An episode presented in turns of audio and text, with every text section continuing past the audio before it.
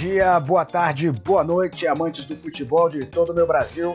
E bem-vindos ao que pode ser aqui, não sabemos ainda, vamos ver como é que vai sair o episódio piloto, episódio zero do Gole FC, o Gole Futebol Cast, que é um projeto nosso aqui, né? Que a gente resolveu dar andamento, que nada mais é do que aquela resenha gostosa com os amigos em volta daquele altar sagrado que é a mesinha do boteco na calçada, transformado em podcast. E aqui nós estaremos basicamente fazendo o que o brasileiro amante de futebol sabe fazer de melhor, que é fingir que é técnico, certo? Vou apresentar aqui os outros rapazes e eles explicam melhor aí para vocês quem eles são e o que, que a gente vai fazer aqui hoje. Teremos aí outros temas, certo? Então vamos começar aqui por ordem alfabética. Vai você primeiro, Danilo? Fala, meu amigo João, tudo bem? É, um bom dia, boa noite, boa tarde para os nossos ouvintes. Sou Danilo Marinheiro, administrador de empresas, é, palmeirista, adoro, adoro futebol, esportes e tô louco aqui, tô ansioso aqui por essa resenha que, que nós vamos trocar aí com, com nossos amigos. Também tô aqui com o doutor Leonardo. Boa noite a todos. Meu nome é Leonardo Luciani, sou dentista de formação e é uma honra, um prazer enorme estar participando aí, realizando um sonho, na verdade, de discutir futebol. E antes de começar tudo, queria falar que desejar aí as minhas também, né, esse trágico acidente que aconteceu no Líbano desejar um conforto aí para todas as famílias envolvidas e que Papai do Céu sabe o que faz e vai dar tudo certo. Mas vamos falar de futebol, vamos falar de gole, que esse é o nosso objetivo. Perfeito. E estamos aqui também com o nosso camarada aqui. Se fosse Bruno, seria o primeiro apresentado, mas como é Malagueta, caiu para terceiro da fila. Diz aí, Malagueta. Boa noite a todos. Eu sou Bruno Malagueta, como já foi dito sou jornalista e médico veterinário. E eu venho aqui para poder dar um pouco de experiência para esse pessoal aí, né, que a maioria é palmeirense, tem que ter alguém aqui que tem título mundial para poder falar um pouco de futebol, né? Isso aí, galera, vamos falar então. Opa, já começamos com a catimba aí, que eu acho excelente. E, gente, eu não me apresentei, sou o João, ou melhor, o João, eu sou o que menos entende de futebol aqui, então tô pagando para ter essa aula e para tomar cerveja de graça, como o próprio nome diz aqui, é o Gole Futebol Cast, certo? Então eu acho que eu vou começar pedindo para algum de vocês aí me dizer qual, da onde surgiu essa ideia aí de, de Gole Futebol Cast, que, que papo é esse, qual a proposta dessa porra? Quem que vai ser o primeiro a falar? Se for o mais bonito, pode deixar que eu falo. Minha mãe falou que eu sou o mais bonito, então se for por aí, eu falo. Longe de mim discordar de, de dona mãe de Leonardo aí. É, mãe, mãe sabe o que fala, né, cara? Então, assim, eu não concordo nem uma vírgula com sua mãe, se ela acha você bonito, mas eu deixo você falar primeiro. Mas o Malagueta, o Malagueta também é muito bonito. Não, eu acho que assim, o Leonardo é tão bonito como o Pelé é tão jogador de vôlei, né? Mas tudo bem, vambora. Mas sem mais delongas, o Gole começou aí com uma realização de um projeto que todos nós já tínhamos um pouquinho na cabeça, que é discutir sobre futebol. Na nossa turma, sempre o assunto principal era o futebol. Então, por que não colocar é, para todo mundo escutar, mas na verdade é, a gente não entende nada do que está passando dentro dos clubes, sabemos de porcaria nenhuma, e o nosso papo mesmo é aquele papo de torcedor, aquele papo de que a gente não sabe de nada que está acontecendo, mas a gente fala de tudo. Como o João fala, né? Todo mundo tem um pouquinho de treinador. O brasileiro adora dar um pitaco. E com a gente aqui também não é diferente. É isso aí, o gole é uma, uma, um jargão que a gente usa, né? Entre a gente aqui, quando a gente tá com aquela sede, estamos ali no, na praia, ou estamos ali no, no sítio, onde for. Aí a gente, quando tá no, na seca, vamos tomar um gole, gole, gole e vamos embora. Então, a gente uniu aí uma, uma paixão que a gente tem em comum aí, que é o futebol, né? Com o nosso tira-gosto e o nosso jargão aí, quando a gente quer trocar uma ideia mais mais, é, mais a, molhar as palavras, né? Uma, uma, quando a gente quer molhar as palavras para conversar e, e, o papo rola mais solto. É, e eu acho que pode dizer também que o gole e o futebol sempre andaram juntos, né? Porque é sempre numa mesa de bar, sempre numa roda de amigos que os dois estão juntos. É o gole e o futebol, entendeu? Todo mundo quer falar um pouco do seu time, quer falar um pouco do jogo que aconteceu, quer falar quem tem mais título, é sempre aquela conversa. Eu, eu, concordo, porque assim, eu posso não entender de futebol, mas de gole eu entendo. Eu acho que o gole é o lubrificante universal das conversas, né? E concordo com vocês, eu que também não entendo de porra nenhuma de futebol, não, não vou me impedir de falar, certo? E se hoje em dia todo mundo tá aí, reúne três, quatro caras, vamos fazer um podcast, a gente pode também, certo? Certo, certo. Eu acho que a gente tá aí, ó. Estamos gravando hoje, dia 6 de agosto, uma quinta-feira. Esse programa certamente não vai sair na mesma hora, mas estamos vendo o retorno do, dos campeonatos estaduais, pós, pós não, né? Durante pandemia, mas já ali tentando fazer um retorno seguro dessa grande arte aí do, de, do esporte nacional. Alguns campeonatos já têm seus campeões definidos. É, nós aqui que somos de São Paulo, é, acho que é sábado agora o, a final, não é? Isso, sábado tem o derby, né? O, o segundo jogo do derby, o primeiro foi 0 a 0 E aí o segundo jogo define tudo, né? Alguém vai sair com essa taça aí na. Bom. E aí uh, teremos o fim, nós aqui somos todos de São Paulo, mas a gente quer tentar abranger o Brasil inteiro, né? Mas. o mundo, né? Exatamente. Se necessário, a gente vai falar até da Série B da Turquia lá, que. Vários jogão ali, cara. Se tem gole na segunda da divisão da Turquia, nós estamos lá. Estamos lá, com certeza. Mas queria saber de vocês aí agora que tivemos algum retorno, né? Pelo menos parcialmente. Nós já pudemos ver aí como é que alguns times estão. É, depois de meses aí não dá para dizer parados, né? A gente imagina que rolou um trabalho ali, talvez.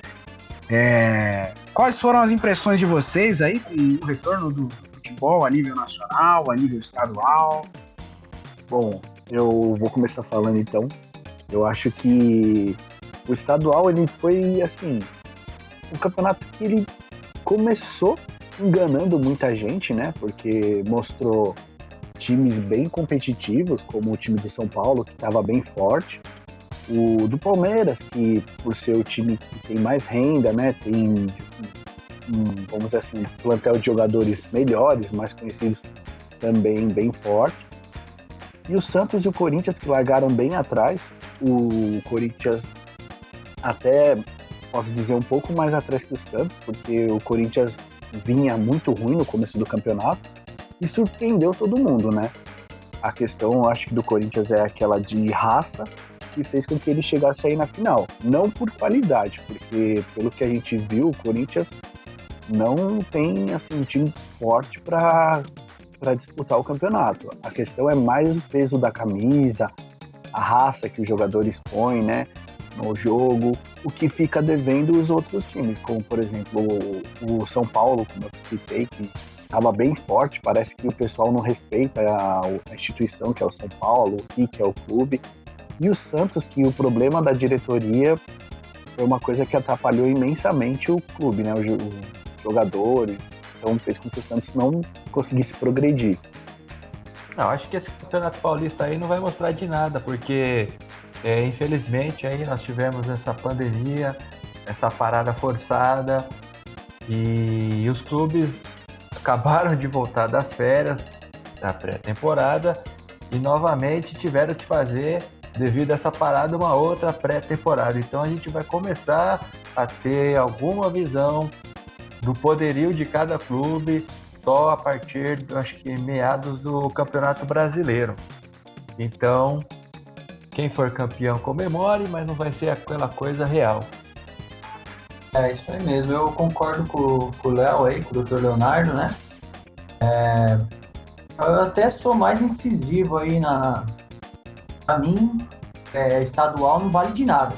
É pré-temporada da pré-temporada, a gente já viu muito time ser campeão em estadual e cair no Campeonato Brasileiro. Então eu sou do da, da, da opinião que estadual para mim não, não conta. Vai começar a contar Campeonato Brasileiro, é, Copa do Brasil e, a, e, o Campeonato Brasileiro lá pro segundo turno. Aí a gente começa a ver quem que vai ser. Quando começar mais ou menos o segundo turno, que a gente já vai saber quem que tá na frente, quem vai brigar, quem vai brigar para cair, quem vai brigar para Libertadores. Então, a gente, para mim, eu não tenho nenhum, nenhuma opinião assim pegando os, os estaduais como base para saber quem chega bem ou quem chega mal no.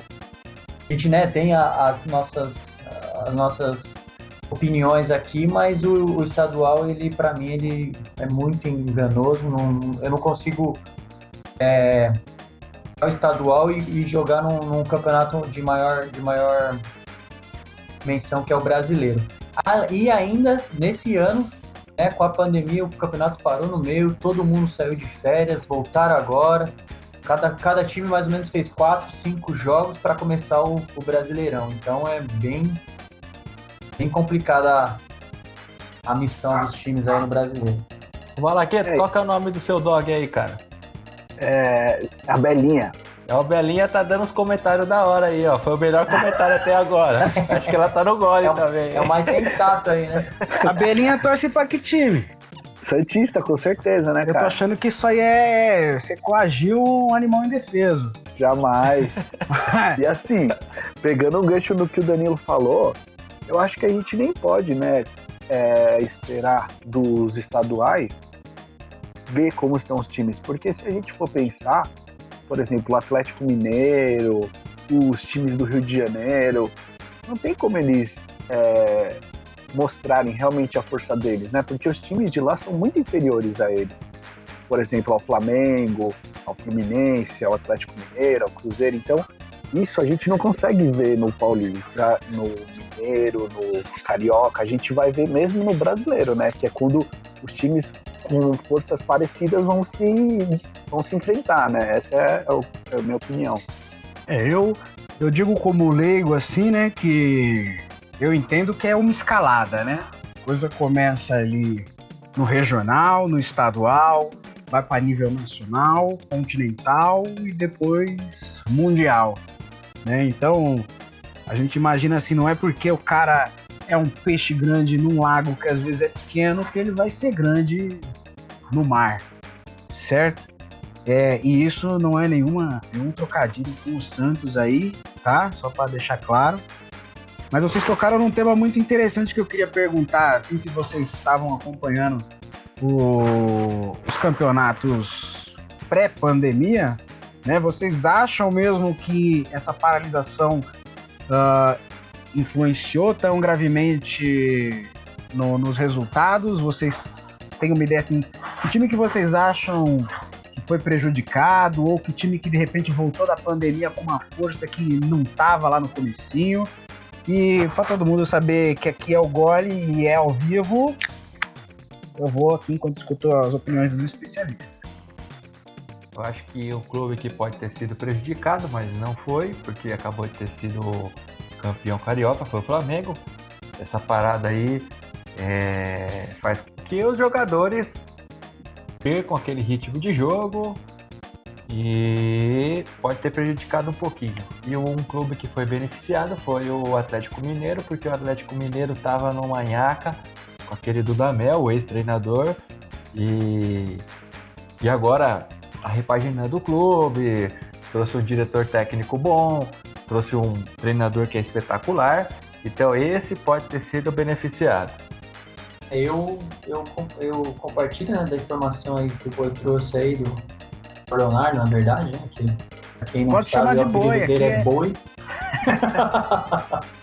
o cara tá contando boi segredo, mesmo. meu, tá louco. E O Atlético tava morto, tava morto antes do, da pandemia. Os caras aproveitaram certinho, foi, foram lá, trouxeram o e pagaram uma bala pro cara. Eu acho que também quem ganhou vida nesse, nessa pandemia aí foi o Corinthians, viu, cara? O palmeirense, mas eu tenho. É, os caras estavam mortos, tava, tava pra cair no, no Paulista, coisa que, né, bem difícil de acontecer. Pegaram numa final aí de Paulista e eu, eu acredito que ganharam um fôlego aí. A torcida agora deu uma, uma acalmada para pedir a, a, saída do técnico e tal. Então acho que deu uma acalmada aí. Acho que o, o Corinthians ganhou um fôlego aí. Saiu melhor na, na que estava antes da pandemia. E o São Paulo, né? Um time que estava até indo bem. A Malagueta tinha comentado aí no começo. E gringolou de um jeito lá que começaram a jogar mal, parece que não está indo muito bem não, então eu acho que a pandemia deu uma é, uma, uma desgastada aí no São Paulo.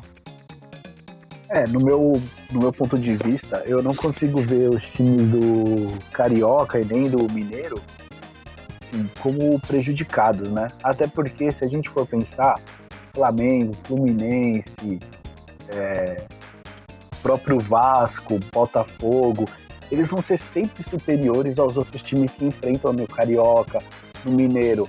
O próprio Atlético Mineiro e o Cruzeiro vão ser sempre superiores aos outros times que enfrentam, entende? Então, assim, eu não consigo ver eles sendo tão prejudicados. Já no caso dos times paulistas, eu já vejo, por exemplo, o São Paulo, o Santos, que tiveram, assim, por conta da parada da, pra pandemia, tiveram uma queda bem brusca, né, no rendimento dos times. Por exemplo, o São Paulo, como a gente disse, estava vindo muito bem, com a parada da pandemia, teve uma queda assim drástica. A gente pode ver que o São Paulo não é o mesmo time do começo do ano, tipo, tá jogando muito mal. O Santos, o problema da diretoria, o problema interno, sabe, com atrasos de salário, saída de jogadores, isso tem afetado bastante o clube também e tem feito com que o Santos tem só está numa descendência muito grande. E em contraparte, a gente vê a ascensão do Corinthians, né? Um time que estava muito ruim, foi eliminado da Libertadores, começo do ano, e agora está aí na frente, né? Tá disputando a final, podendo ser tetracampeão, né? Ganhar pela quarta vez o campeonato. E era um time desacreditado por todo mundo você pegar e falar com um corintiano com, com relação ao começo do ano, ele vai falar para você que ele desacreditava do time dele. Mas o Corinthians é isso, é essa raça, sabe? Essa, essa fúria que eles têm para estar tá sempre ganhando, que faz com que eles respeitem muito a camisa e consigam chegar onde estão. Então quer dizer que a Vossa Excelência, o excelentíssimo senhor Malagueta, está dizendo que o, campo, o campeonato carioca é uma.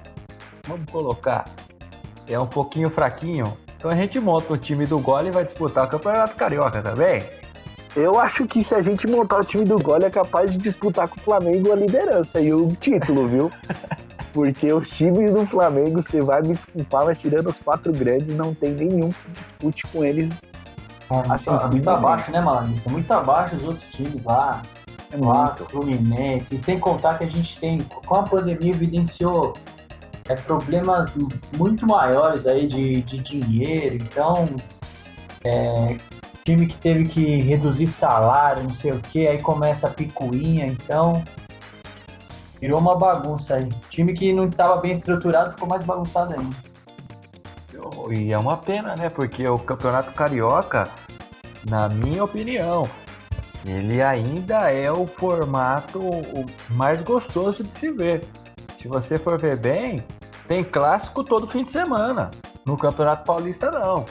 É difícil de ter um clássico, um jogo de, de, time, de times grandes, com aquela camisa que pesa, e o Campeonato Carioca é o tempo todo assim.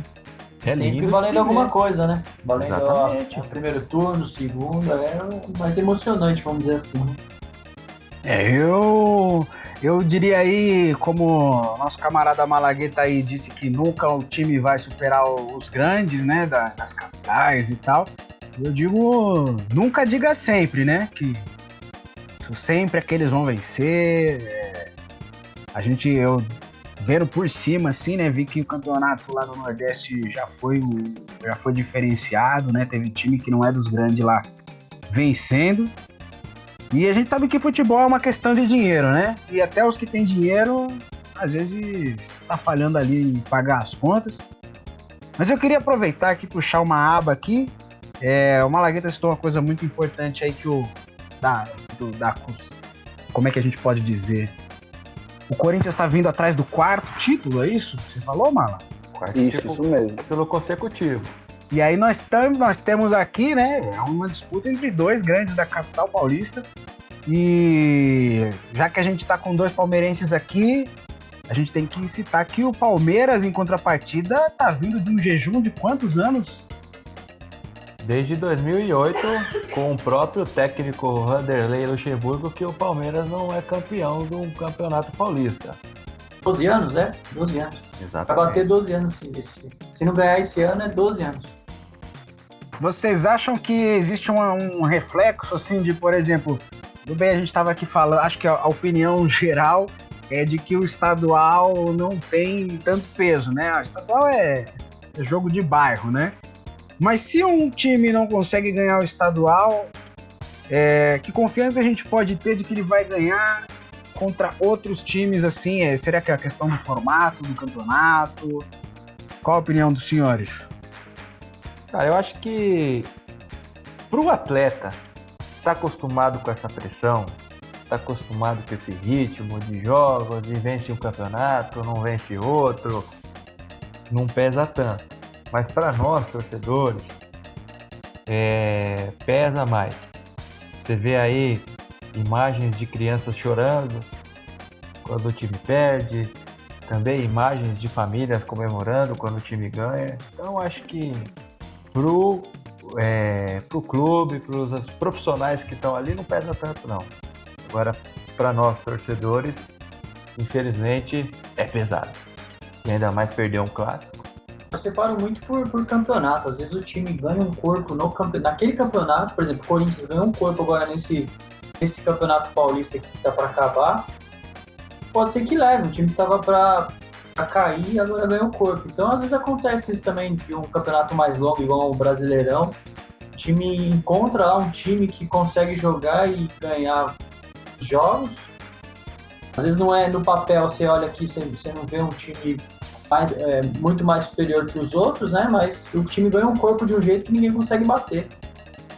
Às vezes acontece isso. Então, eu vou puxar um assunto aqui que o João comentou, que é a questão do dinheiro que os clubes têm. É engraçado você ver a questão do Palmeiras, por exemplo. O Palmeiras é um time que, junto com a Crefisa, é, já o que? Há uns quatro anos, vem tentando ganhar todos os campeonatos e o campeonato que eles mais têm tentado, que é a Libertadores, né?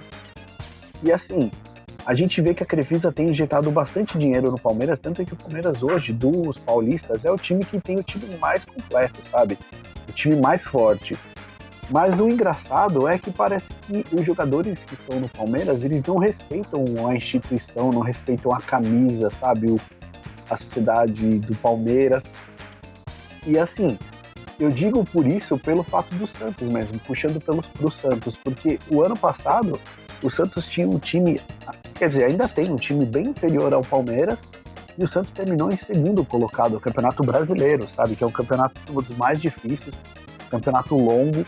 E o Palmeiras, que é um time que, se a gente for pegar assim, de todos, junto com o Palmeiras, é o que tem mais dinheiro, é o que tem mais elenco. Não sei, eu não lembro qual foi a classificação que terminou, mas assim, era para ter terminado em segundo, entende? Tipo, e é isso que eu não consigo aceitar sabe? Não a questão do time não o time receber mais que o outro, mas é a questão dos jogadores que, tarem, que estão no clube não valorizarem aquele clube, não respeitarem aquela instituição, sabe? Não darem não o sangue, sabe? Não se doar o máximo para o clube. E eu vejo isso, por exemplo, a gente tem o exemplo próprio do Lucas Lima, o jogador do Palmeiras, que jogou muito no Santos, foi pro Palmeiras e hoje está lá. A única coisa que ele faz é ficar encostado recebendo sabe? Isso, isso daí é nítido. E é isso que eu acho bizarro.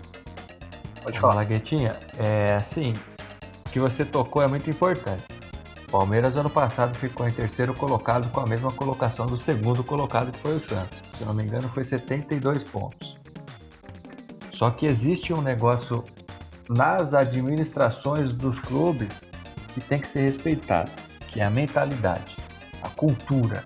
A gente pode até depois fazer um podcast sobre isso, né? Então, qual que é a cultura do Santos? A molecada joga bola, jogar para frente. Qual que é a cultura do Corinthians? Mentalidade, jogar com raça até o último minuto. Infelizmente, o Palmeiras tinha essa mentalidade, essa característica, essa cultura que era de que academia de futebol. Só que eu não sei o que, que acontece, o que, que aconteceu durante esses últimos anos, que o Palmeiras não está colocando isso na prática. Então o que, que acontece? Não adianta você ter todo o dinheiro da Crefisa, todo o dinheiro do ex-presidente Paulo Nobre, se não é passado isso para os jogadores, comissão técnica, é, enfim, todos os profissionais que fazem essa engrenagem, vamos colocar assim, do futebol girar. Então é isso que o Palmeiras precisa aprender, a ter uma mentalidade de campeão. Hum. O que eu quero dizer, Léo, é assim, por exemplo, usando o Palmeiras e o Flamengo como exemplo, tá? Eu digo que parece que os jogadores que estão no Palmeiras eles não respeitam a camisa do Palmeiras, eles não respeitam o que, que é o Palmeiras, sabe? Todos os títulos que conquistou, a quantidade de jogador que já liberou para a seleção brasileira. E eu digo isso porque, assim, você vê, por exemplo, no Flamengo. No Flamengo, os caras montaram um time depois do Palmeiras e conseguiram ser campeão carioca, campeão brasileiro, campeão do Mundial, porque, assim, eles não tinham mais fôlego para disputar contra os jogadores do Liverpool, porque eles jogaram muito bem. E o Palmeiras tinha tudo para isso, sabe? Só que parece que os jogadores eles não respeitam o time do Palmeiras.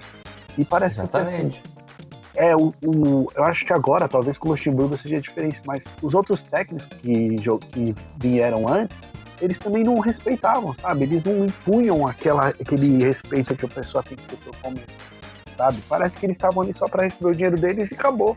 Mas o, o exemplo, Mala, vem lá de cima. É aquilo que eu falo. Se você não tem uma diretoria que aplique essa filosofia, essa cultura e não passe para todos os outros, nunca vai dar certo.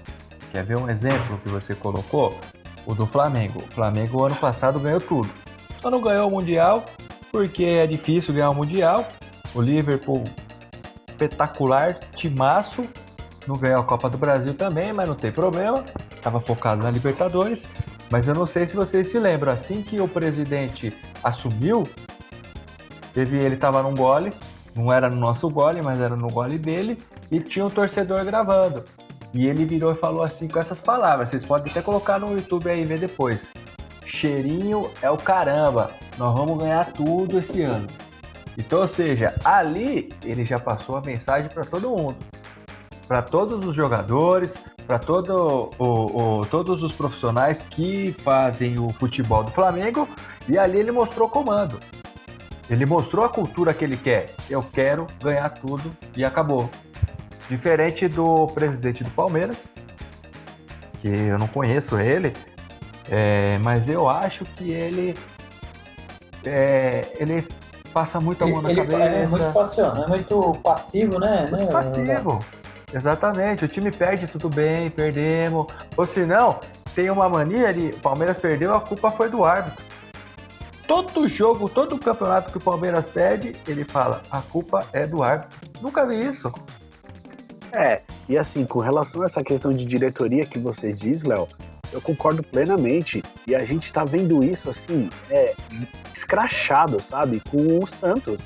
Você vê, Santos tricampeão da Libertadores, bicampeão mundial, o time onde jogou o Pelé, o time onde jogou o Neymar, sabe? E assim, a, a desorganização da diretoria do Santos é, é ridícula, sabe? O Santos está devendo para.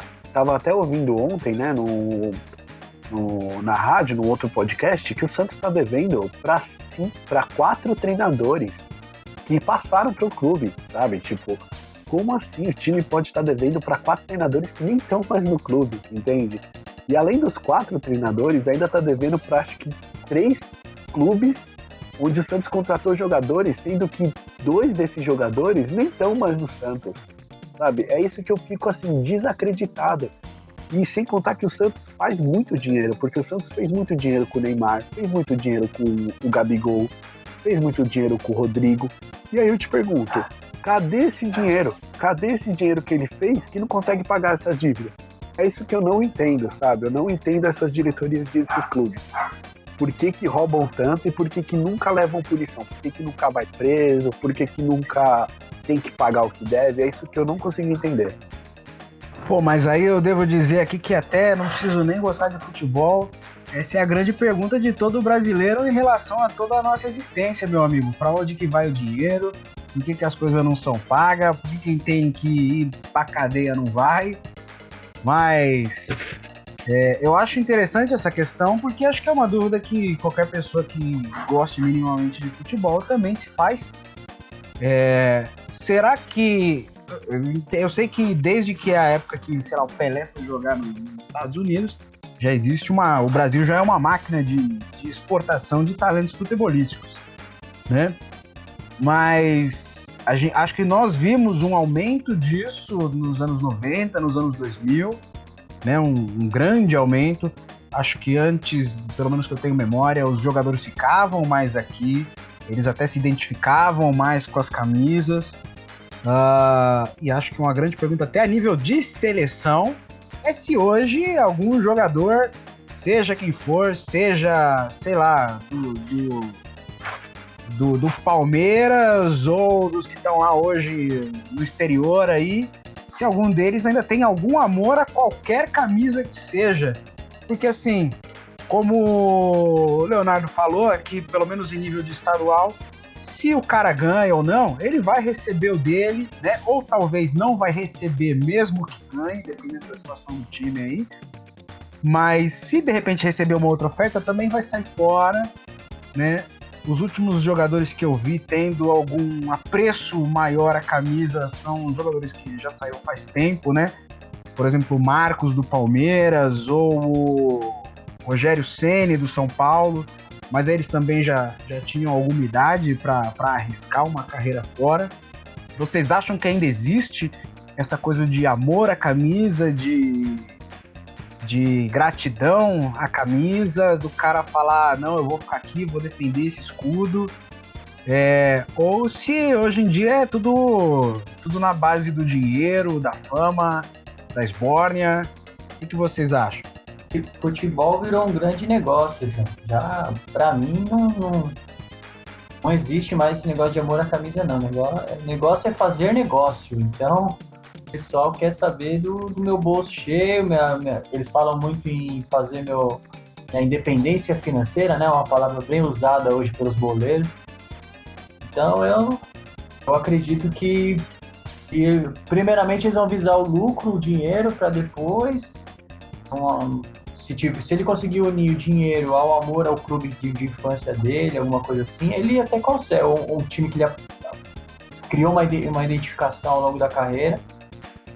Mas o que a gente vê hoje é esses meninos muito, muito novos, aí, 17, 16 anos, já com contrato com o time de fora. Então o cara nem tem o gostinho de, de, de querer, de, de ganhar um título pelo time e já tá, já tá pensando na Europa, a gente até sofre com, com, com, a questão cultural aqui, né? Que coisas que a gente tem aqui que lá não existe, que está muito à frente. Então, é esses sonhos que o pessoal, né, os empresários vendem aí pro, pro, os garotos para levar embora bem cedo mesmo. Antes, eles, ah, por exemplo, você pega o Neymar, ele, ele ainda fez umas quatro temporadas no, no Santos. Você pega o Rodrigo, que é um, tipo, o próximo depois do, do, do, Neymar, ele, não, ele fez uma e meia, duas no máximo com 18 anos, acho que ele não tem nem 18 anos, ele fez 18 anos acho que ano, é, no meio do ano passado.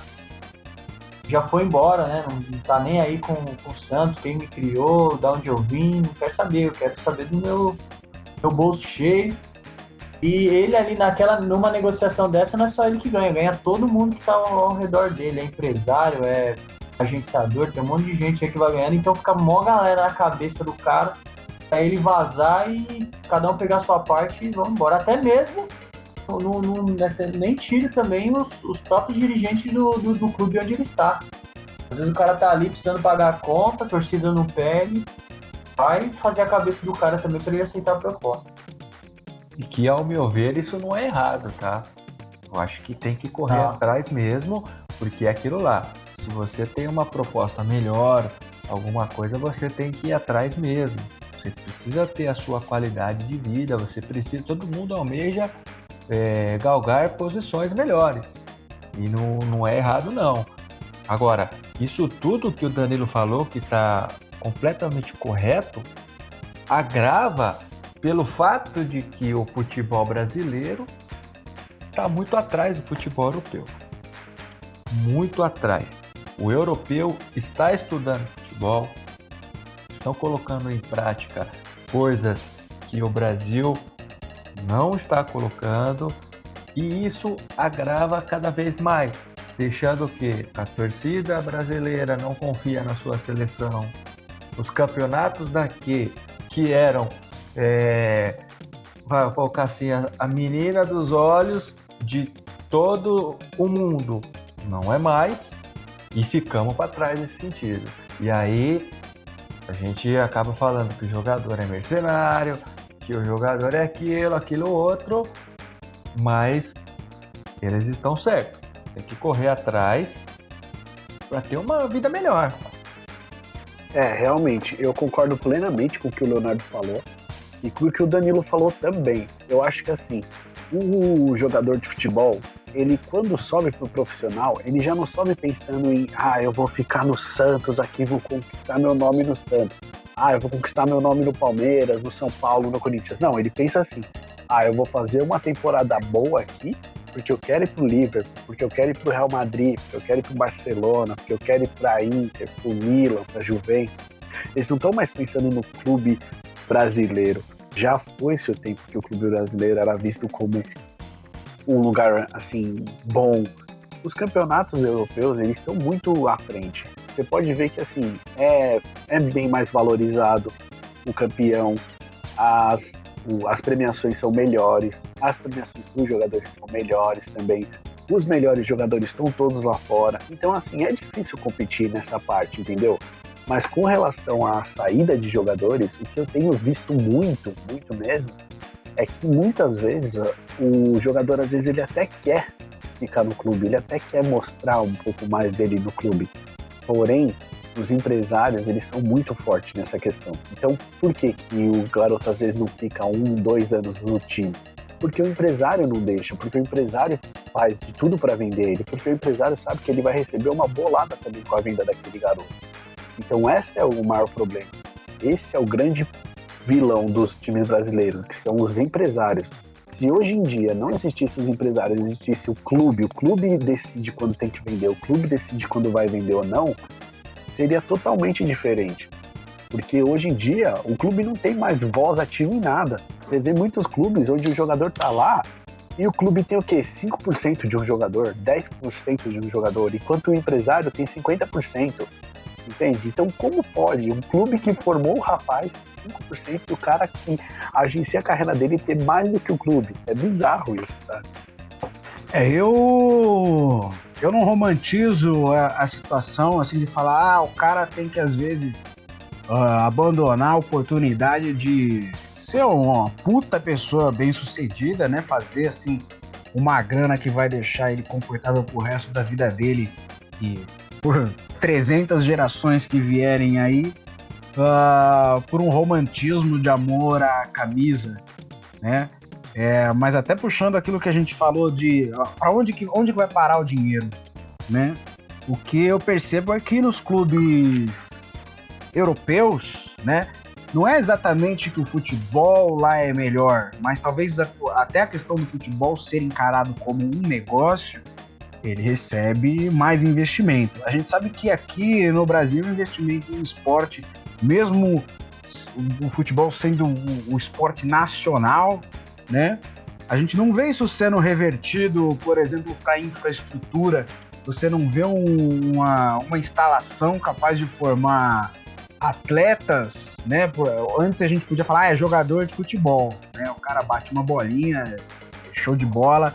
mandava bem pra caralho, mas hoje os caras são atletas de alta performance. Você pode ver, sei lá, por exemplo, um Cristiano Ronaldo, o porte do cara, a performance do cara, os resultados do cara, independente se ele é campeão ou não, a capacidade física dele é construída ali dentro do clube, né?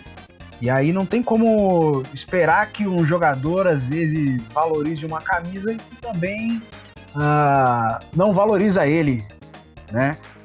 É, a gente sabe que os times aqui, o, o, Brasil em geral tem um poder aqui muito menor que, que a Europa, né? Então não dá para exigir isso aí. O, o, o, empresário ele quer dinheiro. Se o, o clube do Brasil oferecer uma bolada maior que o da Europa, é, com certeza o empresário vai querer um corte maior, né? Mas como a gente estava falando aí, a Crefisa com o Palmeiras e outros times com suas, seus patrocínios, né? Ou até com um que ganham com o estádio. O Palmeiras, por exemplo, depois que, que conquistou o Allianz ali, recebe dinheiro de outras vias também. Mas esse dinheiro a gente não vê refletido no, numa, num, num investimento na infraestrutura do time. Pelo menos é o que eu vejo. Não sei se vocês concordam, né? O que nós leigos vemos muito nessa questão de amor à camisa é que isso gera uma mentalidade de o cara vem aqui disputar uma Copa do Mundo e a gente sabe assim, por exemplo, não vou falar do Neymar porque a gente vai ter um episódio aí para falar do Neymar, que é uma figura pitoresca aí do, do folclore futebolístico, mas qualquer cara ali, independente se ele ganha ou não a Copa do Mundo, a vida dele não muda, né? É... Acho que ele não, não sei o quanto que eles ganham em dinheiro se ganhar uma Copa do Mundo, mas não é nada que eles vão que vai fazer uma grande diferença. Né? Não parece que não existe mais um estímulo, parece que vem joga a Copa do Mundo por obrigação, né? E depois sai fora, nada muda, tudo continua a mesma. E a gente já tá aí, não sei, do o, o, o Penta foi em 2002, se eu não me engano, né? Então já já faz muitos anos que a gente não tem uma esperança de uma seleção. Né? Aquela, aquela galera que saiu lá em épocas de Roberto Carlos, Rivaldo, Ronaldinho. É, a gente não viu uma geração capaz de, de assumir essa, o peso dessa camisa. É, o, futebol está tá inserido no, no contexto do, né, do, do, país, do, de onde é, está aquela, aquele país ou não, né? Por exemplo, a gente está aqui, Brasil, América do Sul, então a gente vê muita coisa desorganizada, muita, muito jeitinho, né? Muitas coisas no jeitinho. E acaba respingando isso no futebol também. Aí você pega alguns times que têm um pouco mais de organização e já vão se destacando, já conseguem fazer uma estrutura. Mas são coisas também que a gente não consegue é, é, levar por muito tempo, porque essas coisas, é, os, a maioria dos clubes no Brasil são associações, né? Então, é, daqui a pouco entra um, hoje vamos supor, um time tá com um presidente mais profissional, que não é tão passional, né? Que é mais centrado e pensa mais na, na parte financeira, na parte de estrutura. Daqui a pouco entra outro com outra mentalidade, arrebenta com tudo que foi feito Agora você pega times da, da Europa lá, todos têm praticamente têm o seu dono, né? Eles, alguns têm até capital aberto em, em bolsa de valores, então é uma coisa mais profissional, é uma coisa inserida aí propriamente inserido em um, em um contexto mais profissional. Então os caras levam lá de outra forma. E o Brasil, queira ou não queira, ficou para trás, né? Tanto é que nosso último Mundial foi em 2002, né? nem jogando tão bem assim, foi um, um, um futebol mais reativo, né? E os times dos outros países foram evoluindo, profissionalizando, é, trazendo o que tinham de fora, porque se você pega uma seleção da, da França hoje, a maioria é descendente do, dos africanos, tal, tem gente de todo quanto é lugar do mundo lá inserido, então eles fizeram essa misturada lá no, no, no, no, no time deles lá e começou a ter, igual o Calil fala, né, que é o presidente, o presidente do hoje ele é prefeito de Belo Horizonte, você não vê mais é, europeu do, da, da cintura dura, né? Os caras agora têm o molejo igual o brasileiro tinha. E você vê essa, vamos colocar essa falta de organização afeta tanto que se a gente for pegar a história, falam que o Brasil é o país do futebol ou já foi o país do futebol. Eu discordo um pouco. Por quê? Porque o Brasil foi tricampeão em 1970, tricampeão mundial. Então, 58, 62 e 70 o Brasil já era tricampeão mundial. Então.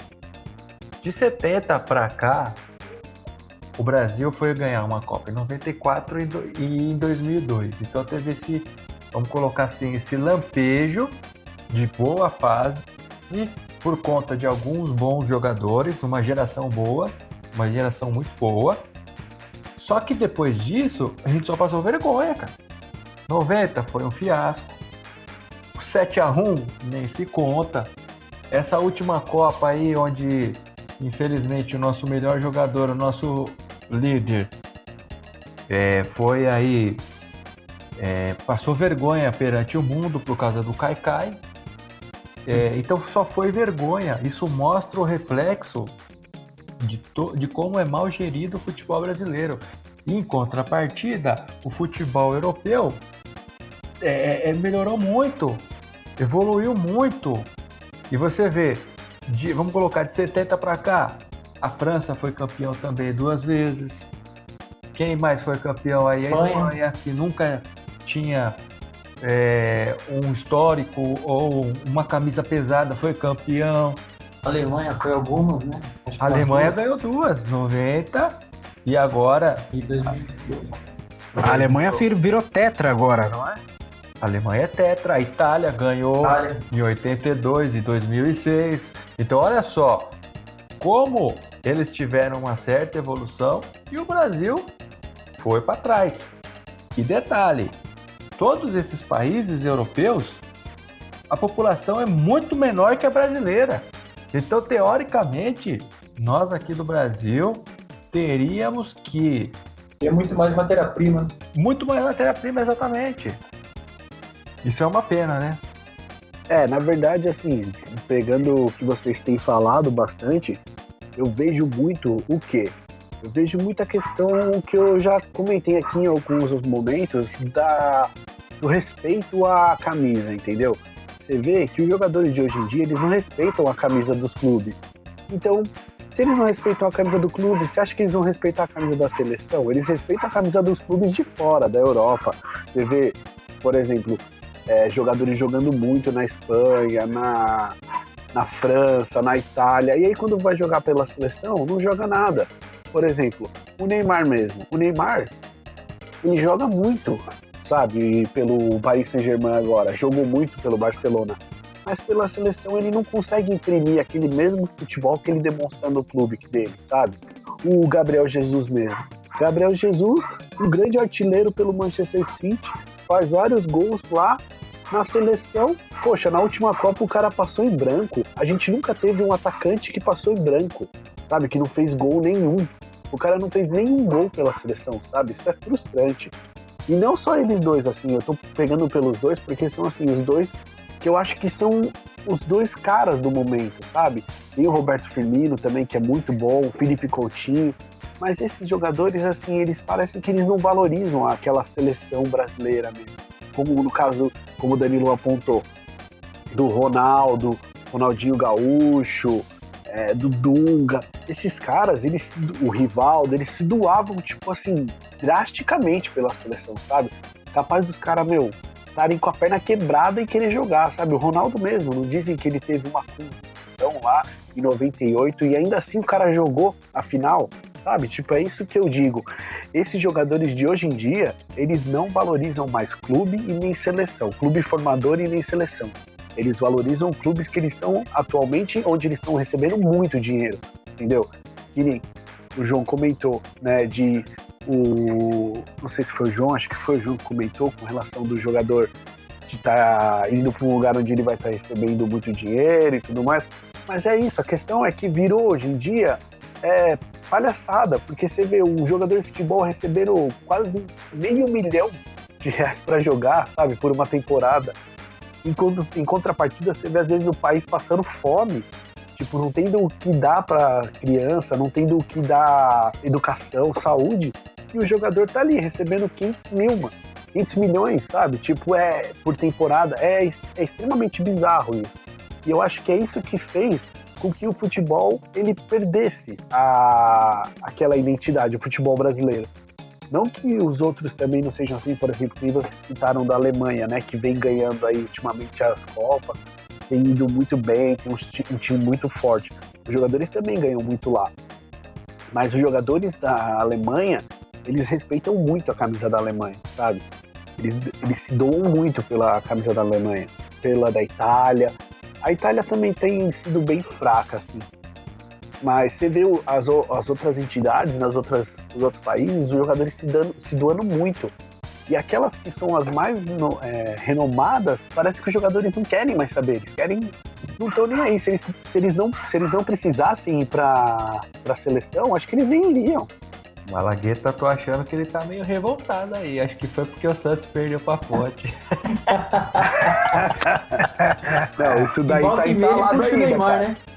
Isso daí tá entalado. Meu Deus. Ah, é, eu, Rapaz. eu acho que isso aí ainda dá um puta pano pra manga e a gente, inclusive, certamente já tá lá nas nossas pautas tratar dessa questão da, da administração do dinheiro. Porque assim, o que nós temos que é fato é que o dinheiro que rola não é pouco.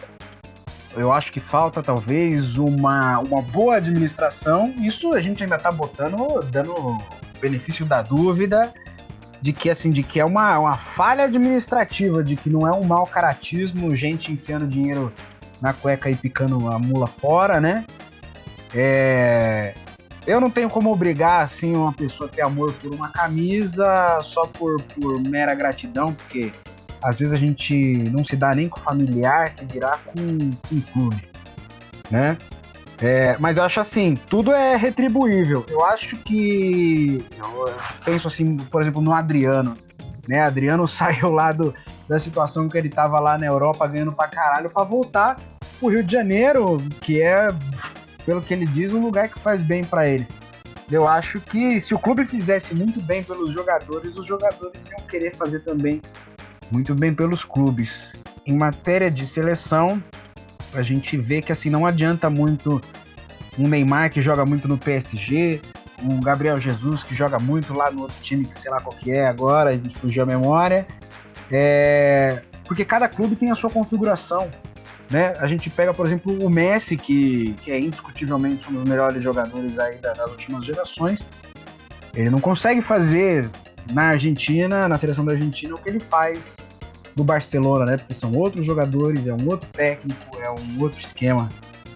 Mas a gente acha que ainda vai pincelar muito esse assunto aí.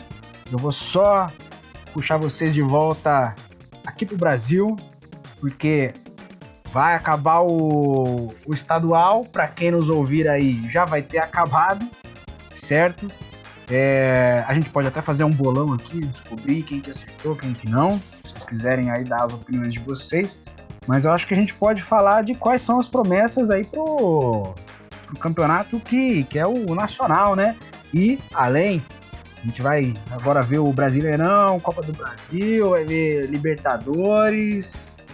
E aí, qual é o prognóstico de vocês? Ei, João, acho que Acho que a gente perdeu um pouquinho de foco aí, falamos de tudo, mas é assim mesmo, sabe por quê? Porque a gente tá tão empolgado, cara, é tão gostoso ficar falando, e aí a gente foi falando de tudo, já deu uma pinceladinha em tudo, mas aí agora a gente voltando o foco aí, vamos que vamos. O Malagueta, o Malagueta ele tava meio. Hoje o Malagueta ele tava meio com medo de dar os palpites. Eu não sei o que aconteceu. Eu não sei se ele estudou direito. Eu, o que que foi, Malagueta? Conta pra gente aqui por que, que você não queria dar o palpite. É, e, se, e se, se, aproveitando aí, já, já dá seu palpite, mesmo você não querendo, já dá seu palpite. É, vamos, aí, vamos, vamos, vamos começar aí. A gente vai ter finalzona, finalzona do Paulista aí, não vamos falar dos outros aí, porque a gente também não tá tão inteirado, né? É, esse é um episódio bastante improvisado. Mas deem seus palpites aí sobre a final do, do Paulista aí, gente. Bom, já que vocês estão pedindo, eu vou falar aqui, né? Vou dar o meu palpite referente ao jogo de sábado. Eu acho que o Palmeiras tem tudo para levar esse estadual, esse paulista. Porém, eu acho que se o Palmeiras jogar como jogou o último jogo, infelizmente, gente, o Corinthians vai levar mais essa. Não tem como. Eu quero que o Palmeiras ganhe, né? Mas queria que o Santos ganhasse, mas o Santos não passou, então vai pro Palmeiras, porque Corinthians não dá. Corintiano já é chato sem ser tetra, imagina sendo tetra, pelo amor de Deus. Em cima do Palmeiras ainda, hein?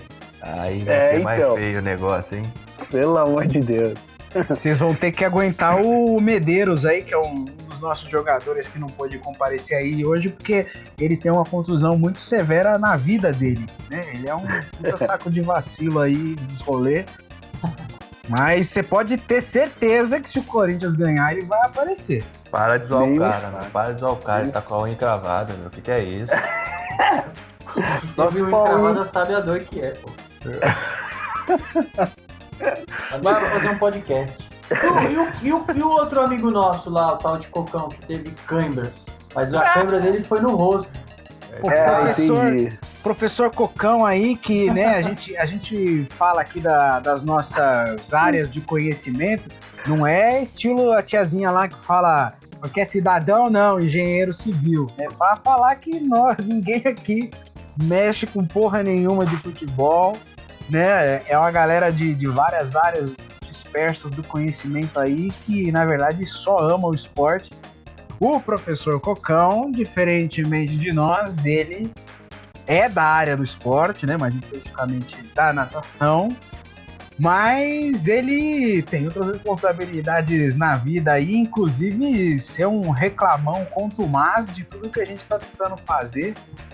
Mas aguardamos aí o, o, a- o ingresso dele e do, do nosso colega Felipe Medeiros. Aguardamos ansiosamente aí, mas enquanto eles não estão, a gente, a gente faz o, o jogo deles aqui, porque a gente já tá, a gente é brasileiro, já tá acostumado com vários caicai aí, e é isso mesmo. Manda da cara. Eu vou dar meu palpite aqui, chega de Lero Lero. Final da cara, Paulista. Pera aí, mas aí a gente aqui. Só desculpa aí interromper um pouquinho aí, Marujão. É, manda um abraço pros dois, tá? A gente tira o sarro e tal, mas eles estão. ah, é, estão nos compromissos, a gente entende. Com certeza. Mas eles moram nos nossos corações e qualquer dia eles vão aparecer. Não, Eles certeza. estão nos compromissos né? e nos nossos corações também, né? sim. Muito bem. Mesmo o deboche é um símbolo de que eles são importantes e relevantes pra gente, porque se não fossem, é, não seriam nem mencionados aqui. no programa, Com certeza. Posso, Então, produção, como que vai ser agora aí? Porque a gente Posso? perdeu tudo aí. O Danilo quer falar. Estão me falando aqui no ponto aqui que é minha vez. Manda lá, Danilo. Bom, eu sou um palmeirense. é, eu acho que eu sou um pouco fanático e não vou dar essa, esse gostinho pros corintianos, não. É meu, meu, meu palpitão aqui é 2 a 0 Palmeiras. Vamos levar nos, nos 90 minutos mesmo esse, esse jogo aí. Nem vou comemorar. Paulista eu não comemoro. Eu vou postar no meu Facebook lá, no meu Instagram, alguma coisa. Aí, ganhamos o Paulista. Paulista, nem vou falar nem Paulistão, nem Paulistinha. Vou- Ganhei o Paulista. Boa noite, tô indo dormir. Olha, eu, E se perder também, não vou ficar bravo, tá?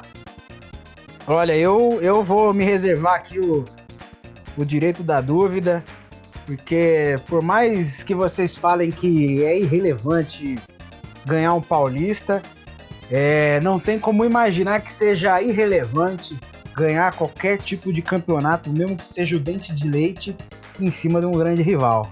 Exatamente. Eu não tenho meu palpite, é, mas eu acho que esse ano vamos jogar água no chope do Corinthians. Esse ano nós vamos levar. 1 a Tomara, 0 viu? magro. 1 a 0 É, magro. Gol sabe de quem? Sabe de quem? Sabe de quem? Do Quem, Everton. quem? Goleiro Everton. Ele vai subir lá no meio de, da área lá e vai dar uma cabeçada e vai fazer o gol aos 47 do segundo tempo. Deus te ouça, viu, meu amigo? E pode me cobrar depois. previsão ambiciosa. Vocês aí que que estiverem nos ouvindo provavelmente já vão saber o resultado. Esse episódio aí vai levar um- uns diazinho para ser editado e lançado. É, e aí vocês podem cobrar a gente aqui Eu só não vou falar que a gente vai apostar aqui uma caixinha de cerveja porque tá difícil de entregar, né? Fica aí pro, pra quando a gente for fazer a, a resenha pessoal do gole. E como cada um deu seu palpite aí, eu acho que agora só nos resta trazer aí o prognóstico pro campeonato, campeonatos nacionais, certo? É. Só, só um minutinho, João. Eu só queria dizer que se der Vou Palmeiras, até dois. vai ser com o gol do William, tá? E do Luiz Adriano. Também acho que vai ser 2 a 0 Agora, se der Corinthians, que eu espero que não aconteça, vai ser com o gol do Jô. Tá- Certeza, pode me cobrar também. O Malagueta é campeão de tudo, cara. Ou da Corinthians ou da Palmeiras, ele vai comemorar. né? Ele não vai errar, não vai Ele não errar. é, ele não é. É, porque na- na verdade ele já tá numa posição muito confortável que é de que o time dele não tá disputando porra nenhuma, né? Infelizmente. Então, assim, se o, o time que um time perder, o outro ganhar, ele vai poder aplicar o deboche em qualquer um. É, é a vantagem de você, por exemplo, entrar numa briga cercado. Você bate pra todo lado e todo lado você acerta. Ele tá com o camarote, tá no camarote com o champanhezinho dele ali, ó. Pra ele é fácil, É. né? A foto do Neymar atrás no posto. Pra quem, não, pra quem não sabe, o Malagueta anda com um santinho do Neymar na carteira. Quem dera. Então, bom, como o João estava comentando, referente aos nacionais, né? Eu tenho esperado o Santos. O que eu espero do Santos? Bom, do Santos eu espero que brigue pelo menos para uma Libertadores. Acho que não vai ser campeão, infelizmente, porque a diretoria é uma palhaçada. O time ele não é forte comparado aos demais. Acho que o campeão fica entre Flamengo, Palmeiras e Atlético Mineiro. Acho que fica entre esses três. Com o Grêmio correndo por fora, tá? E é isso. Infelizmente gostaria de estar colocando o Santos entre esses quatro, mas acho que não vai rolar dessa vez. É, vamos lá, então eu vou fazer o meu aqui. Eu acho que vem uma surpresa aí diferente um pouco que o Malagueta falou. Só um pouco mesmo, porque concordo com ele que Palmeiras, Flamengo e Atlético estão ali, né? O Atlético mais por conta do Sampaoli. A gente ainda não viu esse time, né? O time formado esse ano e tal. A gente não sabe. E o Flamengo, por conta de troca de técnico, a gente também é, pode talvez a gente azede alguma coisa lá pros caras lá, porque queira ou não queira é uma troca sentida, porque eles estavam com uma identificação muito grande com o Jorge Jesus. Então eu ponho aí Palmeiras, Atlético e Flamengo e também um time que eu acho que vai vir forte, embora tenha perdido aí nesse último final de semana, é, na- nessa última quarta-feira aí, mas eu acredito bastante no Internacional lá de Porto Alegre. Esses quatro aí eu acho que vai brigar na cabeça. E vamos lá, né? Talvez o Grêmio chegue também, porque tem muita força lá com o Renato Gaúcho, mas tá perdendo agora o Cebolinha. Acho que vai perder quase, então vamos por aí 30% aí do que é o time. Então eu vou pôr, pra não ficar em cima do muro aí, esses quatro. Eu falei de começo aí, Flamengo, Atlético, Palmeiras e Inter. Bem diverso aí, tá? Que já pensou um, um Grenal final do brasileiro. E você, doutor Leonardo, qual a sua, sua, sua previsão? Bom, vamos lá. Preparem o gole, porque eu tô a semana inteira preparando esse assunto. Então agora eu vou falar. Agora eu vou Fala. soltar a minha voz. Só de sua voz. Então vamos lá.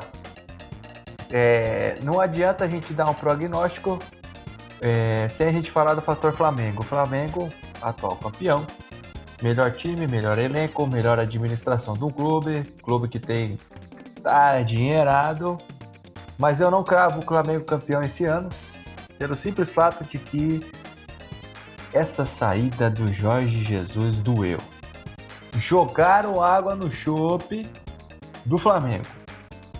Aí a diretoria do Flamengo me contrata um técnico estrangeiro espanhol, Domenech Torrente, também não, não sei falar o nome dele, que ele foi conhecido pelo fato que ele foi um grande auxiliar técnico do Pep Guardiola.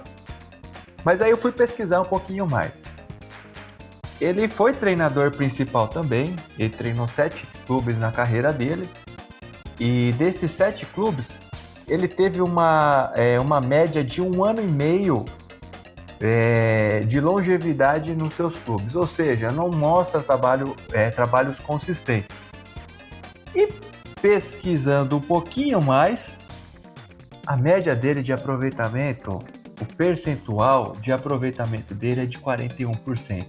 Ou seja, um técnico mediano faz ali 50, 52%. Então isso quer dizer que ele está abaixo dos técnicos medianos. E vou além. Ele vem de ligas organizadas. Ele vem de países organizados. Então ele vai vir aqui para o Brasil, vai enfrentar uma liga totalmente desorganizada. Ele vai pegar um país que tem aí problemas. Não, nem vamos comentar sobre isso, porque aqui não é política. Então, por causa de tudo isso, eu não cravo o Flamengo campeão brasileiro desse ano. Mas aí você tá tirando o Flamengo dos quatro? Não. Eu não tô falando que o Flamengo não vai fazer uma boa campanha, porque o segundo ou terceiro colocado também é boa campanha. É, o Flamengo de repente pode fazer vai... o papel de Vasco e ser o vice, né?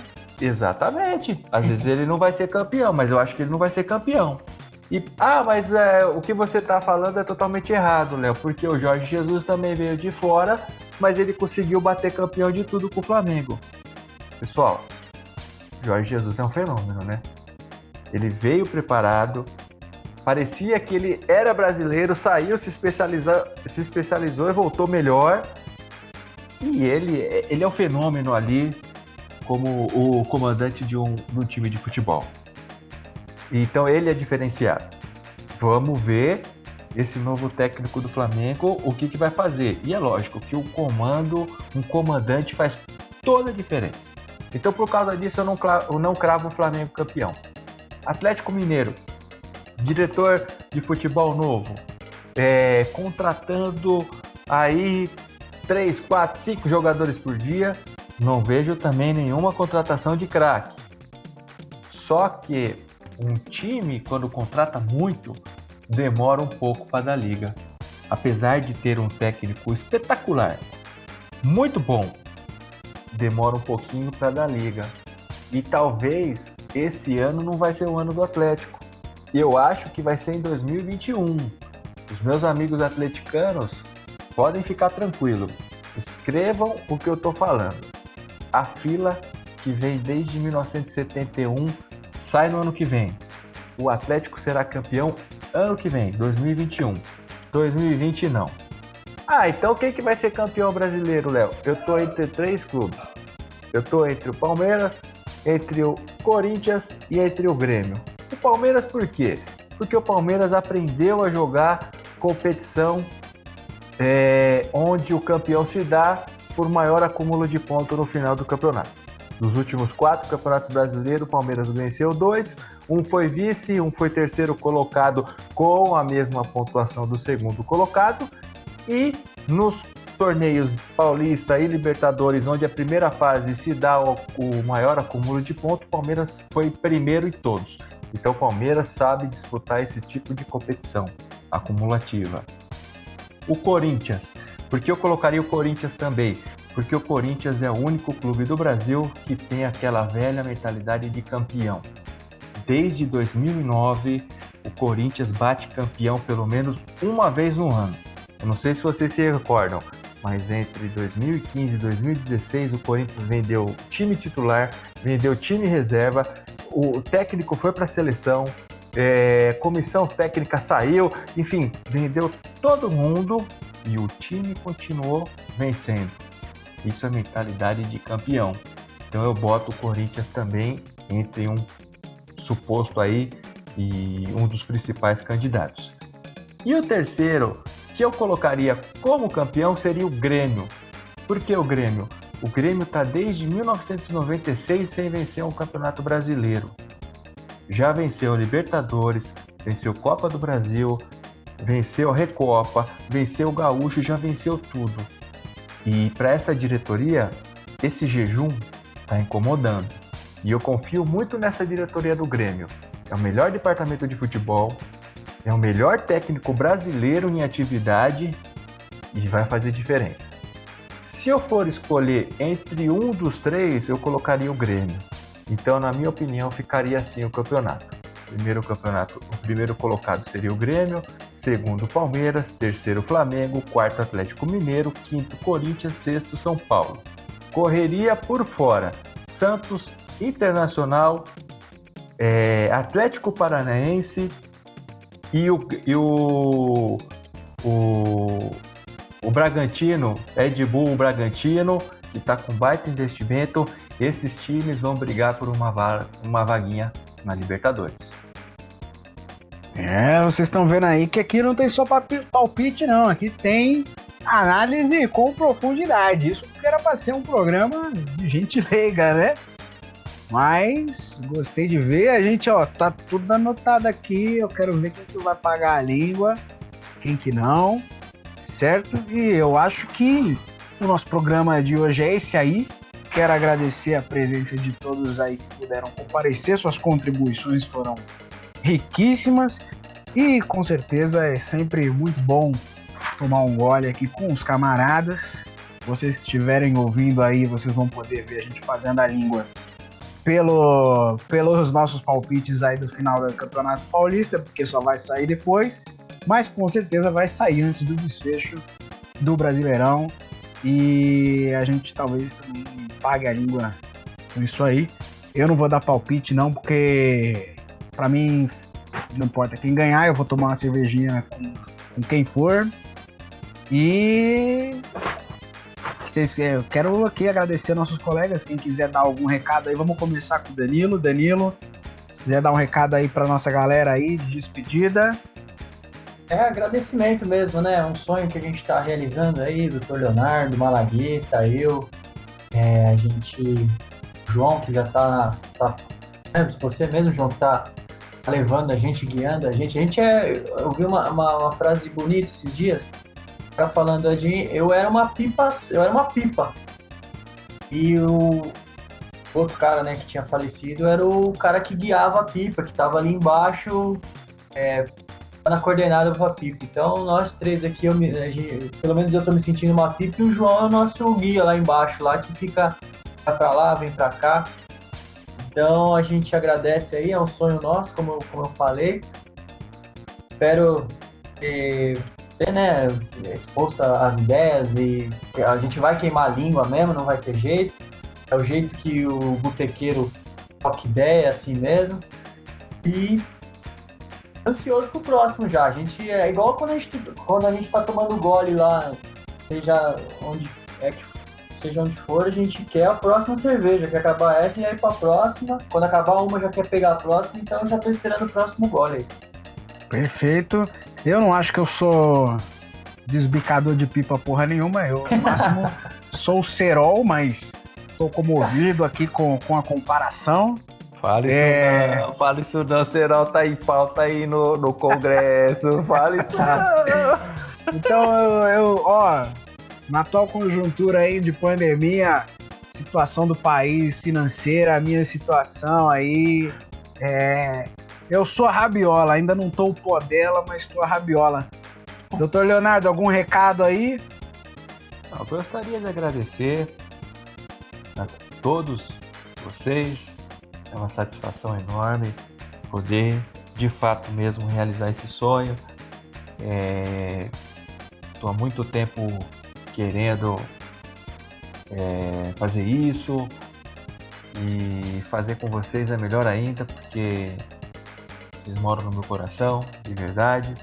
Agradecer e agradecer mesmo. E, e com o tempo a gente vai pegando as manhas, os meandros aí, fazer um canal bem divertido, bem bacana. E com aquela informação do boteco, né? Que ninguém sabe de nada, mas fala sobre tudo. Certamente. Malagueta, manda aí o seu salve, seu recado. Bom, queria agradecer a todos os envolvidos, ao João, o Leonardo, o Danilo, aos que não puderam participar também. Eu acho que, como todos falaram, isso aqui é a realização de um sonho, né? De poder estar criando um canal aí onde outras pessoas vão poder estar ouvindo as nossas opiniões. É claro que é como eu disse, são nossas opiniões é aquela conversa de bar mesmo, né? Onde cada um dá sua opinião e a opinião às vezes está totalmente errada. Mas é assim que o brasileiro é, né? Como o João falou algumas vezes, todo brasileiro é técnico. Então, já que todo mundo é técnico, vamos ser técnico aqui no nosso podcast e já era. É isso aí, Malaguetinha. Com certeza. E É eu, como técnico aqui desse podcast, quero pedir para todos que nos ouvirem aí, que de início vai ser aquela coisa do boca a boca, né? É, que nos mandem seus feedbacks. Nós estamos aqui sempre de cabeça e coração abertos, querendo melhorar. Digam ali, façam suas críticas construtivas. É, esperamos aí que no, no momento de lançamento desse episódio, que eu vou falar da minha parte, tá? A gente estava aqui querendo fazer meio que um ensaio pra galera, pro time se entrosar, né? Aquele 3 dentro, 3 fora, assim, ou gol a gol, aquela peladinha gostosa. Mas saiu tão bom que eu acho que isso aqui vai virar um episódio sim. E quem estiver nos ouvindo, siga-nos ali. Eu acho que a gente já tem um Instagram que está na posse de um dos nossos jogadores aí. Infelizmente não pôde comparecer. É, que é o arroba GoleFC. E em breve nós teremos aí outras, outras, outros canais né, no Facebook. E estaremos nos agregadores aí no Spotify, no e onde mais der para botar aí as nossas opiniões. E mandem seus recados, nós queremos ouvi-los sim. Quero agradecer a presença não só desses especialistas leigos do esporte aí, que apesar de tudo deram considerações extremamente ricas, é, mas meus camaradas também, né? É sempre muito bom tomar um golinho com eles. E assim nos despedimos. E vamos ver aí quem que vai pagar a língua aí. Já vamos botar uma caixinha de breja aí nesse, nesse joguinho aí. Quem que vai levar? Palmeiras, Corinthians, o Brasileirão. Né? E vocês vão acompanhar com a gente.